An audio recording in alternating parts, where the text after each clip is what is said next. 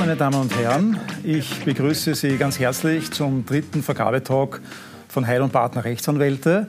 Mein Name ist Stefan Heid und ich freue mich heute, meinen Gast, Magister Alexandra Derzacke, bei uns begrüßen zu können. Freut mich auch. Herzlichen Dank, Alexandra, dass du gekommen bist. Danke, Stefan. Danke für die Einladung. Wir dürfen einander duzen. Wir kennen uns schon äh, sehr, sehr lange. Äh, zurückgerechnet sind es mehr als 20 Jahre.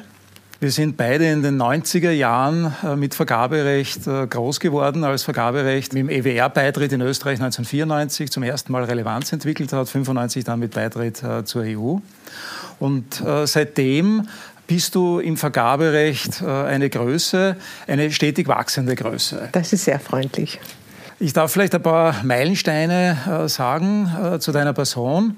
Ähm, wie gesagt, wir haben in den 90er Jahren äh, begonnen, äh, beide als Rechtsanwaltsanwärter, da haben wir uns auch kennengelernt. Und äh, relativ schnell, 1997 äh, bereits, hast du auch angefangen, über die klassische äh, juristische Tätigkeit, auch das äh, oder den Grundstein zu dem zu legen, was du heute perfektioniert hast, nämlich auch das Netzwerken. Der Auftritt nach außen und das Transportieren von Botschaften nach außen. Du bist Generalsekretärin des Tender Club Austria geworden und hast diese Funktion über wie viele Jahre ausgeübt? Das waren zwei Jahre. Im Anschluss daran äh, bist du Unternehmensberaterin geworden äh, bei Martin Platzer ähm, und hast dann, und das ist, glaube ich, ganz wesentlich, 2006 den Schritt in die Selbstständigkeit gewagt mit äh, der Zaki Unternehmensberatung Wien. Hast du dich 2006 selbstständig gemacht. Äh, der nächste große Meilenstein, natürlich war dazwischen auch enorm viel, aber der nächste große gesellschaftsrechtliche Meilenstein, wenn man so möchte, war letztes Jahr. Da hast du dich in der äh, Covid-Zeit getraut, den Schritt, den du schon länger getan hast, nach Deutschland zu institutionalisieren und hast der Zacki Unternehmensberatung Berlin gegründet. So pendelst du heute zwischen Wien und Berlin und vielleicht auch noch äh, in anderen europäischen Metropolen. Darüber werden wir uns dann noch unterhalten. Ähm, was ich äh, auch äh, enorm innovativ und, und, und sympathisch finde, ist, dass du ähm, nicht nur die, die klassische Rechtsberatung in der, in der Unternehmensberatung betreibst, sondern dass du, wie gesagt, auch Netzwerkerin bist. Du bist in einer Reihe von Kommissionen, ähm, von der Wirtschaftskammer Wien über das äh, österreichische Normungsinstitut und hast auch äh, selbstständig äh, Netzwerke gegründet, das Frauennetzwerk etwa im Vergaberecht. Ähm, gleich die erste Frage dazu. Was motiviert dich nach über 20 Jahren noch immer, dem öffentlichen Beschaffungswesen dein berufliches Leben zu widmen und vor allem mit äh, so viel positiver Emotionalität. Wo, wo schöpfst du deine Kraft daher? Es ist eine Entdeckungsreise. Und das ist im Endeffekt äh, die Liebe, das Neue zu entdecken und auch die Denkweise unterschiedlicher Berufsgruppen und unterschiedlicher Menschen, Mentalitäten. Äh, das ist das, was mich äh, ständig vorantreibt. Es ist nicht Rechtsberatung, das, was ich mache, es ist Vergabeberatung. Das unterscheide ich auch immer zum Leistungsbild der, der Kanzlei. Ich habe mich bewusst entschieden, ein, im Jahr 2000 nicht den Weg der Anwaltei zu gehen, sondern äh, den Weg der Unternehmensberatung. Äh, man sollte auch für die deutschen äh, Kollegen und Kolleginnen klarstellen, dass ich keine Anwältin bin und keine Volljuristin bin, sondern äh, die Juristin, die Diplomjuristin, würden die Deutschen dann in dem Fall sagen. Ähm, und genau dieser Weg in Europa, wir sind, also ich bin Europäerin, ich bin gebürtige Griechin, ich hatte das Glück in Österreich ganz eine tolle Mentalität kennenzulernen, die mich weiter hat entwickeln lassen. Und die ganze Reise war die einer Entdeckung. Und die hat in Österreich begonnen und äh, sie findet ihre Rundungen, Kanten, Höhen und Tiefen in Europa. Daher ist die Motivation sehr stark da, äh, das Nächste kennenzulernen. Und das ist jetzt im Moment äh, die große europäische Familie und Berlin, Deutschland. Ich bin wöchentlich ganz woanders in Deutschland durch meine Tätigkeit, das Seminar, äh, Vorträge. Das ist alles sehr spannend. Und das wird, glaube ich, so bleiben. Das heißt, äh, was dich fasziniert, so ähm, wenn man es salopp sagen kann, das sind die Menschen. Und, ähm, und, und, das, was man aus ihnen lernt und dass sich der Satz, äh, ich weiß nur eins, dass ich nichts weiß, mhm. äh, auf neue bestätigt, aufs Neue bestätigt wird. Ja, je älter man wird und auch im Vergaberecht, desto ja. mehr bewahrheitet sich ja dieser das Satz. Das ist richtig. Ähm, bleiben wir nochmal auf der Zeitachse. Äh, ich habe gesagt, rund 20, ein bisschen mehr. Wir sind 25 Jahre locker. Bleiben wir charmant miteinander. Ähm, Jahre kennen wir einander. Das heißt, äh, wir haben die Entwicklung des Vergaberechts äh, in Österreich beobachten können. Du darüber hinaus auch das europäische, insbesondere das deutsche Vergaberecht. Was würdest du sagen in diesem Bogen über die letzten 20 Jahre? Was sind denn ähm, die guten Entwicklungen gewesen, Vergleich 90er Jahre und jetzt die 2020er Jahre? Und was sind vielleicht die weniger guten Entwicklungen? Also wo kann man sagen, ähm, da hat sich zum Besseren gewandelt und, und wo war es einfach früher ein bisschen verklärend, Nostalgie, wo war es früher besser? Also ich, ich sehne mich nicht nach der Vergangenheit, wirklich nicht. Äh, ich glaube, dass wir einen tollen Weg einschlagen. Äh, wir nehmen Transparenz und Gleichbehandlung wahnsinnig ernst. Auch ich lerne damit aufzuwachsen und äh, größer und runder zu denken, anders zu denken. Was der Begriff Transparenz vor 25 Jahren für mich bedeutet hatte, hat jetzt nicht den gleichen Wert. Ich habe das Gefühl, ähm, der persönlichen Entwicklung durch diese Begrifflichkeiten auch kennengelernt zu haben. Transparenz, Gleichbehandlung, Nichtdiskriminierung. Das ist eine Begegnung. Es ist eine Begegnung der Begrifflichkeiten und eine Reflexion auf diese, auf diese Begrifflichkeiten. Das finde ich toll. Das ist, äh, finde ich, äh, das, was uns ausmacht, im Rahmen einer europäischen Familie eine gemeinsame Sprache äh, zu entwickeln. wir vermitteln Gedanken, wir vermitteln Begriffe. Das ist eine positive Entwicklung.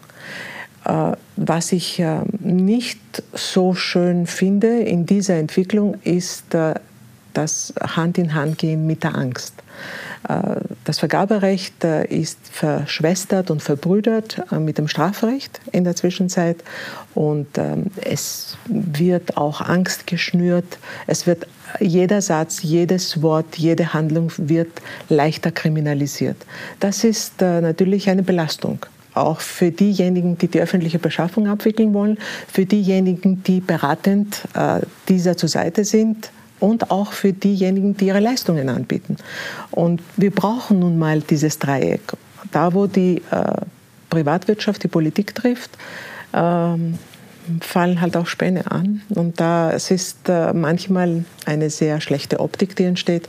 Das tut mir immer wieder leid, weil das Menschliche vergessen wird. Würdest du sagen, dass, ähm, weil du jetzt das Strafrecht angesprochen hast, äh, dass äh, in den letzten Jahren hier ähm, mehr solcher Schattenseiten im Vergaberecht entstanden sind?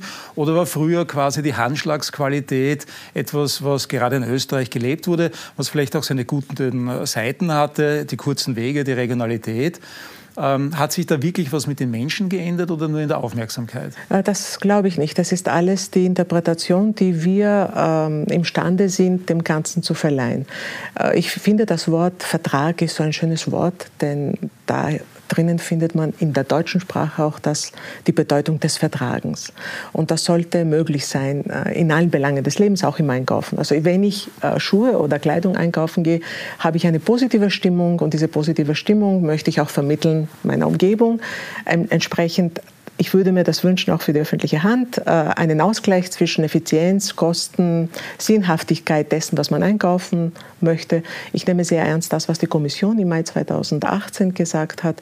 Es sollte doch nicht das Wichtigste sein, wie wir einkaufen, sondern was wir eigentlich einkaufen, weil das ermöglicht auch das, was dir so wichtig ist, Innovation und Nachhaltigkeit im Einkauf. Ähm, das zu übersetzen wäre sehr sinnvoll. Deswegen glaube ich nicht, dass wir als Menschen besser geworden sind oder schlechter, Handschlagqualität, das ist das, was du gesagt hast. Ähm, wir sind mutiger oder ängstlicher geworden. Das ist unterschiedlich, ähm, das macht sich unterschiedlich bemerkbar. Naja, vielleicht ist ja auch gerade diese Ängstlichkeit, die, die, dich ja in deiner Beratung dazu bringt, auch einen gewissen emotionalen Faktor, zusammengefasst Vergaberecht macht Spaß, äh, auch äh, rüberzubringen. Ähm, ist das etwas, was wirklich notwendig ist, heutzutage zu sagen, naja, ähm, wir brauchen auch ein bisschen das Gefühl des Shoppings, äh, das ist ja was Angenehmes, ähm, mit positiven Emotionen äh, versehen. Ähm, oder könnte man es nicht kritisch auch sagen, ähm, möglicherweise sind wir auch im Vergaberecht ein bisschen schon in die Spaßgesellschaft hineingekippt oder drohen hineinzukippen. Das heißt, Inhalte wären vielleicht weniger wichtig, Sachlichkeit und Nüchternheit, die Zahlen. Äh, und es geht mehr vielleicht ums Verpacken. Es gibt keine Vergabeexperten mehr, sondern Vergabeinfluencer. Ähm, wie siehst du diese Entwicklung? Äh, es kommt jetzt darauf an, wie man Spaß versteht. Ich verstehe beispielsweise ähm, den Spaß auch darin, äh, fünf Stunden lang äh, in Judikatur zu wälzen, um herauszufinden, ob der Gedanke, den ich gerade gefasst habe, für die Bestimmung einer Ausschreibungsunterlage tatsächlich äh, gut ähm, interpretierbar ist oder nicht. Ich verstehe aber auch den Spaß darin, dass man in einer Leistungsbeschreibung plötzlich Innovation reinpacken kann, ohne dem Bieter und den Bietern äh, ein unkalkulierbares Risiko zu vermitteln. Gleichzeitig ist aber auch der Spaß das, was wir heute hier machen. Und das verdanken wir beide dieser Fachausrichtung, die wir gewählt haben vor 25 Jahren. Also Spaß äh, ist für mich nicht ähm, äh, Glanz und Gloria immer. Spaß ist auch Schweiß, ähm, unfrisierte Haare und schwarze Augenringe. unterschiedlich zu sehen. Ich möchte nur die Menschen daran erinnern, wenn das verstanden wird, die Verantwortung, die die öffentliche Hand hat, äh, mit fremdem Geld einkaufen zu gehen und die Chancen, die man vielleicht jüngeren und älteren Unternehmen äh, anbieten kann, sich hier zu, bewer zu bewerten, bewerten zu lassen, aber auch äh, sich zu behaupten, mit ihrer Leistung zu glänzen, das ist schon auch ein Spaßfaktor, den ich toll finde. Wenn ich dabei bin und ich die Möglichkeit habe, von Spezialisten der öffentlichen Hand, von Spezialisten der privaten Hand zu lernen, dann macht mir das, kosten, macht mir das wirklich großen Spaß. So verstehe ich den Spaß im Vergaberecht. Deswegen sage ich, Vergaberecht macht Spaß. Liebe Alexandra, ich möchte noch einmal die europäische Ebene, die du ja besonders lebst, äh, tiefer ausleuchten. Es gibt eine Initiative, die du gegründet hast unter dem großen Schlagwort Vergabekultur. Ähm, ihr habt einen Slogan, der lautet, wo Vergabekultur entsteht, wird Vergabemanagement gelebt. Kannst du unseren Zuhörerinnen äh, bitte ein bisschen erläutern, was sich dazu bewogen hat, diese Initiative ins Leben zu rufen und was hinter dem Slogan steht? Ja, das ist es ist eigentlich nicht meine Idee gewesen. Es ist die Idee von Diplom-Ingenieur Schönwelder, äh, der en passant im Jahr 2018 von der Förderung der europäischen Vergabekultur gesprochen hat, wie wichtig das ist und wie wichtig das sein wird und sein muss in Zukunft. Äh, das, was du auch jetzt angemerkt hast, ist das, was mich auch ausmacht. Im Sinne meiner Tätigkeit als Projektmanagerin und Umsetzerin äh, habe ich einfach Gedanken vereint und umgesetzt, so schnell ich nur konnte, nebenberuflich. Es geht um die Vergabe, die europäische Vergabekultur, es geht um die Förderung der europäischen der gemeinsamen europäischen Vergabekultur. Ich werde nicht müde äh, werden zu sagen, wir sind eine Familie mit vielen Familienmitgliedern, die eine unterschiedliche Sprache sprechen und eine unterschiedliche Kultur leben. Das heißt, die europäische Vergabekultur, die ist da, die brauchen wir nicht, die ist da. Das ist eine gewachsene Vergabekultur, eine gewachsene Kultur und somit auch für die Vergabe eine gewachsene Vergabekultur. Wenn etwas wächst, äh, wächst es nicht in einer Richtung und es wächst nicht einheitlich und es wächst nicht äh, vereinheitlicht. Das ist das Ziel der Richtlinien, etwas zu vereinheitlichen, das da ist, verstanden werden soll und eine gemeinsame Sprache finden soll. Das, worum es uns hier geht, und ich bin sehr dankbar, dass du Teil dieses Vergabe-Thinktanks bist, äh, denn wir brauchen wirklich äh, die Genauigkeit, die du seit 25 Jahren vertrittst, in der Art und Weise, wie man denkt und wie man vermittelt. Und das ist, wie ich vorhin gesagt habe, dein USB. Genauigkeit in der Vermittlung von Rechtsinhalten in verschiedenen Bereichen. Ich kenne dich aus dem vergaberechtlichen Aspekt, aber es ist auch nicht der einzige Aspekt, den du verkörperst. Äh, die Vermittlung der Inhalte des Vergabewesens, und das ist für mich das, der Dachbegriff. Ich arbeite für das Vergabewesen, nicht für das Vergaberecht. Das Vergaberecht ist das, was du jeden Tag anwendest als Anwalt. Du beschützt und setzt um, äh, interpretierst. Ich bin da in einer anderen Sparte unterwegs. Das Vergabewesen hat äh, viele Gesichter, die dieses vertreten und hat auch viele Sprachen, äh, die das Vergabewesen auch leben.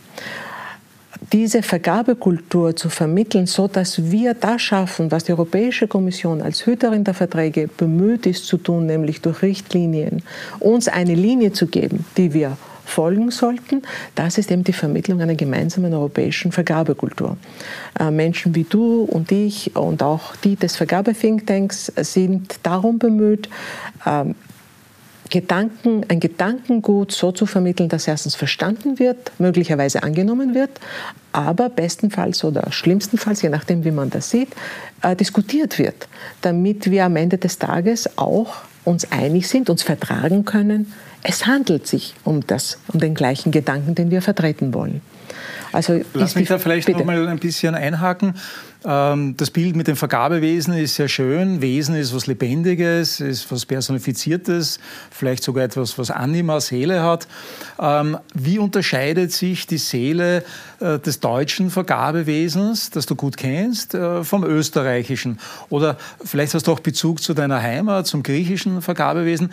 Also ähm, wir sind zwar alle Europäer, aber das, äh, was uns ausmacht, der Reichtum ist ja der Unterschied im europäischen politisch sein. Ähm, kannst du das vielleicht an ein, zwei Beispielen äh, festmachen, äh, wo man die Unterschiede merkt? Äh, das erste Be Beispiel, das mir einfällt, ist äh, meine Tätigkeit im Auftrag des Lexion Verlags in Berlin, äh, die im Jahr 2018 begonnen hat. Äh, ich bin gebeten worden, auf Englisch für viele unterschiedliche europäische Auftraggeber vorzutragen. Und es gibt eine Gemeinsamkeit, die alle öffentlichen Auftraggeber Europas haben, wenn es darum geht, einkaufen zu gehen. Und die lautet in jeder Sprache, die ich kennengelernt habe, müssen wir denn wirklich ausschreiben? Diese Frage ist mir aus allen Ländern Europas gestellt worden und deren Vertreter. Hier habe ich mir den Gedanken auch äh, anstellen müssen, ist denn das schlimm, wenn wir ausschreiben? Ist das wirklich so schlimm? Ist das etwas Unangenehmes, dass wir ausschreiben? Wir müssen unsere Gedanken verschriftlichen, wir müssen unsere Wünsche verschriftlichen und wir müssen auch verschriftlich kommunizieren. Da scheint eine gewisse äh, Barriere für viele zu sein, eine emotionale Barriere. Und das zeigt wiederum, dass das Vergabewesen eine Seele hat. Denn die Menschen wollen miteinander reden, die wollen nicht miteinander schreiben scheint so zu sein zumindest. Und das ist äh, der erste Eindruck, den ich gewonnen habe. Und das macht das Ganze ein bisschen behäbiger, weil wir so viel schreiben. Weil du und ich auch 40 Seiten für einen Teilnahmeantrag äh, durchaus in der Lage sind zu produzieren. Und wir denken uns auch was dabei. Ähm, es geht hier auch um eine sichere Kommunikation und eine klare Kommunikation. Äh, das Zweite, was mir aber einfällt zu der unterschiedlichen äh, Zugängen, zu den unterschiedlichen Zugängen und Wesenszügen, die jeder von uns hat, ist ähm, die Präzision der Sprache äh, ist eine unterschiedliche. Äh, ich, ich sage jetzt Deutschland, Österreich, Griechenland, es ist eine andere Sprache. Die Art und Weise, wie die Sprache eingesetzt wird, ist eine andere. Und ähm, die Liebe zu Verfahrensarten ist eine unterschiedliche. Ich habe die Beobachtung in meiner kurzen Zeit in Deutschland, jetzt das ist zwei Jahre, äh, seit 2020 habe ich die Niederlassung in Berlin äh, und seit Oktober 2020 bin ich wirklich wöchentlich in Seminaren unterwegs, im Moment online. Die Liebe zum offenen Verfahren ist in Deutschland sehr groß. Äh, eine, ein Unbehagen dem Verhandlungsverfahren gegenüber erkenne ich in Deutschland. Die Liebe zum Verhandlungsverfahren in Österreich sehr groß. Äh, eine, eine Haltung des äh, Unflexiblen äh, erkenne ich in Österreich, was das offene Verfahren betrifft. Schnell, aber dafür vielleicht etwas zu kurz gedacht. Und die Liebe zu freien Verfahren erkenne ich im Süden stärker. Ja? Was natürlich nicht unbedingt der Klassiker ist im Vergabewesen. Ähm in den Verfahrensarten die Unterschiede ähm, bis zu einem gewissen Grad nachvollziehbar, wenn man jetzt die Mentalität vielleicht auch ein bisschen mit Vorteilen behaftet zwischen Norden Es sind schöne Klischees. Die Klischees, die Klischees leben. Bedient, ja. ja. Ähm, Österreich an der Schnittstelle vielleicht äh, zwischen äh, diesen beiden. Ähm, äh, wo geht die Reise hin äh, in Zukunft? Äh, du hast angesprochen, äh, die Verschriftlichung. Ja, wir wissen, das E-Procurement verpflichtet uns zu elektronischer Signatur und, und noch mehr digitale Instrumente. Aber wo können wir in Zukunft, in Stichwort Innovationspartnerschaft vielleicht, ist. Ähm, wo können wir in Zukunft ähm, mit innovativen Vergabemethoden wieder mehr Dialog äh, hineinbringen, um auch äh, Innovation einen Anschub zu geben? Weil junge Startups ähm, werden anders kommunizieren als alte große Industrieunternehmen. Das ist richtig. Was vielleicht äh, die, ähm, die Mentalität vor 20 Jahren ähm, hatte, jede Schrift ist ein Giftel mit der Startup-Mentalität von heute gemeinsam haben könnte, ist, äh, dass die starke Verschriftlichung irgendwo auch behäbig und mühsam ist. Äh, allerdings sehe ich bei den Startups die Notwendigkeit, Dinge klarzustellen. Äh, und das war früher eher so, meine Wahrnehmung zumindest, viele Dinge nicht klarzustellen, offen zu lassen. Das, da könnten wir einen Mehrwert darin erkennen oder konnten wir. Ich glaube, dass, ähm, also ich, äh, ich bin der Überzeugung, dass die Schriftlichkeit uns dazu bringt, unsere Gedanken zu strukturieren und dem Gegenüber die Chance zu geben, für mehr Klarheit ähm, zu sorgen. Wir können gegenseitig für Klarheit sorgen. Deswegen glaube ich, ich bin wirklich der Überzeugung, dass die Schriftlichkeit nur ein Vorteil ist, auch in der Innovationspartnerschaft. Du sprichst ein Verfahren an, das mit große Zweifel angesehen wird.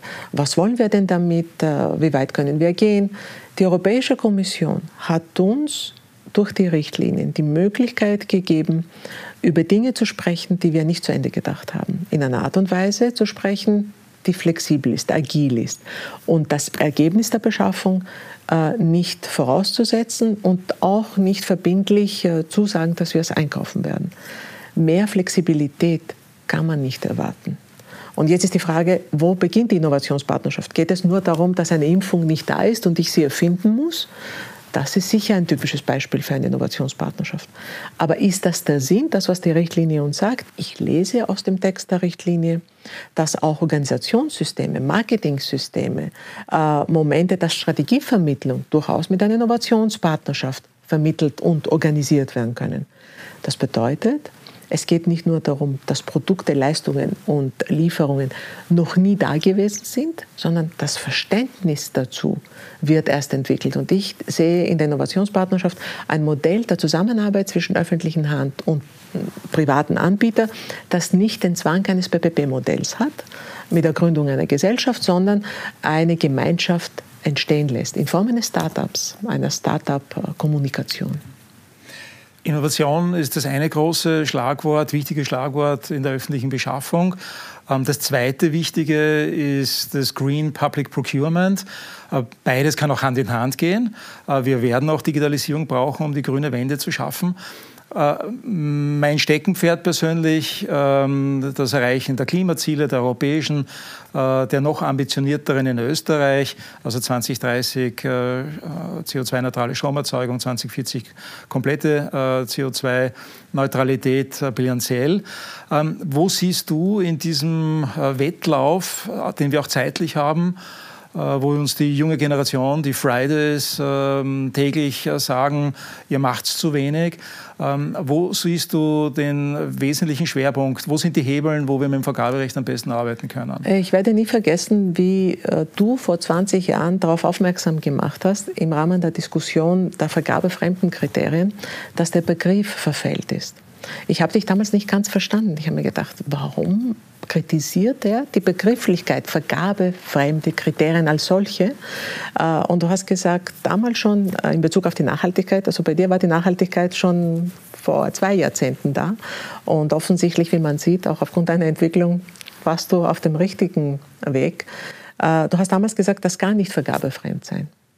Nachhaltigkeit ist immanent. Wir können nicht einkaufen und äh, die Umwelt vergessen lassen oder mit 5% Umwelt, Umweltmanagementsysteme berücksichtigen und gewichten und Umweltgerechtigkeitskriterien einbringen. Das ist das Herz der Ausschreibung. Damals warst du stark im Voraus und jetzt setzt du eigentlich nur das mehr um, was du immer schon gepredigt hast. Und ich sehe, dass wir, ob wir IT-Systeme äh, einkaufen, äh, Marketingmaßnahmen setzen, Kampagnen ausschreiben, ähm, Beraterleistungen ausschreiben äh, oder natürlich auch im Verkehr äh, Autos äh, beschaffen lassen, damit der Personenverkehr überhaupt ermöglicht wird. Ähm, all das äh, ist mm, im Hinblick auf die Nachhaltigkeit äh, eigentlich fast nebensächlich. Wir müssen schauen, dass wir in einer Umwelt sehen, die Mobilität, unsere Mobilität ist vielleicht ein Grundrecht ist nicht nur ein Erlebnis und nicht nur ein Bedürfnis, ist vielleicht ein Grundrecht. Und diese Mobilität kann nur dann funktionieren, wenn wir sie entsprechend äh, der Regulierung, die wir uns vorgenommen haben, um die Umwelt zu schützen, auch äh, beschaffen und organisieren. Müssen wir, wie der Bundeskanzler vor kurzem gemeint äh, hat, ähm, äh, den Verzicht vergessen oder müssen wir unser Verhalten doch auch umstellen, um die grüne Wende zu schaffen? Du sprichst jetzt den österreichischen Bundeskanzler. Ja, den österreichischen Bundeskanzler. Ja, ähm, der immer wieder vergisst, ähm, äh, alle Bürger dieses Landes anzusprechen. Ich muss nämlich auch fragen, ob du vom österreichischen Bundeskanzler sprichst, weil er immer von Österreichern und Österreicher spricht. Ich weiß nicht, ob ich dazu überhaupt etwas sagen kann. Und die kann. Menschen, die hier leben. Und die Menschen, die hier leben, das bin ich. Okay, ich verstehe. Du bist Europäerin. Ich bin Europäerin, genau. Ja, Spaß muss auch sein. Ähm, jeder Bundeskanzler und jedes Bundeskanzlerin und jede Ministerpräsidentin und Ministerpräsident muss natürlich auch den politischen Willen so strukturieren, dass er für ihn persönlich vertretbar ist. Wir haben natürlich die, den Luxus, lieber Stefan, nicht äh, im Zuge eines politischen Willens zu denken. Du denkst äh, über das nach, was deine Kinder vielleicht vorfinden werden und meine Kinder äh, und vielleicht auch äh, andere Generationen.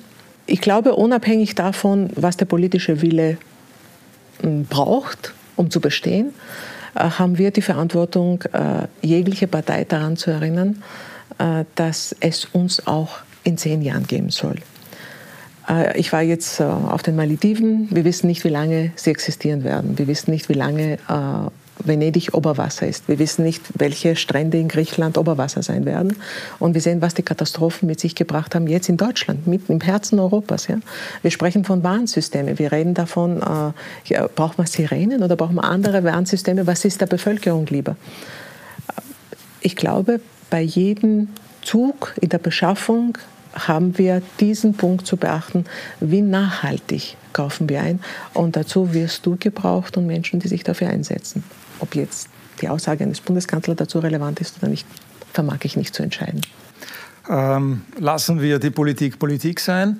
Ähm, äh, beleuchten wir noch einmal äh, zum Ende äh, unseres Gesprächs einen Aspekt deiner Tätigkeit, der mir persönlich besonders gut gefällt. Ähm, ich habe nach wie vor, wenn ich vor allem technische Beschaffungsgegenstände betreue, die Realität hauptsächlich mit Männern zu reden. Und es gibt äh, nicht wenig Runden, die ausschließlich mit Männern besetzt sind. Es gibt andere Bereiche, etwa in der Kommunikation, da ist äh, gerade umgekehrt. Aber die Häufigkeit ähm, äh, ist nach wie vor zu Lasten der Frauen in der Beteiligung bei äh, Beschaffungsverfahren. Du hast das Frauennetzwerk gegründet ähm, im Vergaberecht.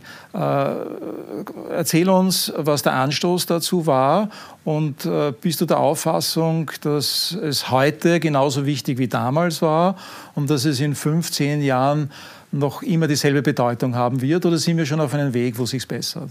Also äh, es war 2006 und ich habe einfach sehr viele Frauen getroffen, ganz viele Frauen getroffen, die so toll gedacht haben und umgesetzt haben und gearbeitet haben. Äh, und nachdem ich auch in vielen Runden war, wo viele Männer anwesend waren, äh, habe ich mich auch gefragt, wo sind denn diese Frauen? Und ich habe mir gedacht, vielleicht sollten die sich gegenseitig wahrnehmen, dass es sie gibt. Das war die Grundidee am, Frauen, äh, am Weltfrauentag äh, im März 2006, dieses äh, Frauenwerk ins Leben zu rufen. Ich habe mir auch die Frage gestellt, da, dadurch, dass ich selbst eine Tochter habe und einen Sohn, äh, musste ich mir selber die Frage stellen, ist diese Welt männlich oder weiblich oder hat sie überhaupt ein Geschlecht? Und meine eigenen Kinder haben mir beigebracht, dass diese Welt geschlechtfrei ist. Das ist das Schöne. Äh, natürlich haben wir ein System. In Österreich, glaube ich, haben die Frauen angefangen zu wählen nicht so lange her. Ja, das war äh, in der Ersten also, Republik. Genau, in der Ersten Republik. Das ist nicht so lange her. Da sind nicht so viele Generationen. Äh, ich erinnere mich auch, als ich acht Jahre alt, hat mir mein Vater gesagt, äh, wo Männer die Gesetzgebung erlassen haben, wird die Gesetzgebung gegen die Frauen sein. Und dieser Satz hat mich auch geprägt da müssen wir auch schauen, wie ist, äh, wer, wer entscheidet sich über die Gesetzesgebung in Österreich, in Griechenland, äh, in Deutschland. Und da sehe ich auch äh, unsere Aufgabe, uns zu finden. jede Frau muss einen Weg finden und eine Rolle finden in dieser Gesellschaft. Uns gegenseitig zu unterstützen, Geschlecht neutral ist wichtig, weil der Gedanke zählt, nicht das Geschlecht. Aber es ist, es ist ein gesellschaftliches Phänomen, dass wir nun mal vor 300 Jahren nicht die Entscheidungsträger waren und wir eine Unterschrift gebraucht haben, um einkaufen zu gehen. Insofern ist es auch nicht so verwunderlich, dass wir Nachholbedarf haben. Also Hand aufs Herz, würdest du heute deiner Tochter, deinen Sohn raten, ebenfalls ins Vergaberecht einzusteigen? Ich bettle darum und beide sagen, nein, wir wollen nicht so arbeiten wie du. also ja, ich, äh, ich empfehle es sehr, weil ich glaube, dass es auch eine Ausrichtung hat und eine Bedeutung für die Gesellschaft. Aber ich glaube, dass die Menschen Gott sei Dank auch unterschiedliche Interesse haben. Sonst wären wir alle im Vergabewesen unterwegs. Herzlichen Dank, liebe Alexandra. Das waren sehr gute auch Schlussworte. Und äh, meine Damen und Herren, äh, meine Zuseherinnen und Zuseher, danke für Ihre Aufmerksamkeit und ähm, schauen Sie sich äh, bitte auf unserer Homepage die nächsten Veranstaltungen an. Wir planen schon den Vergabetalk äh, Nummer 4. Ich hoffe, dass ich wieder so eine interessante Gesprächspartnerin bekomme, wie wir sie heute hatten. Danke für die Dankeschön. Danke, Alexandra.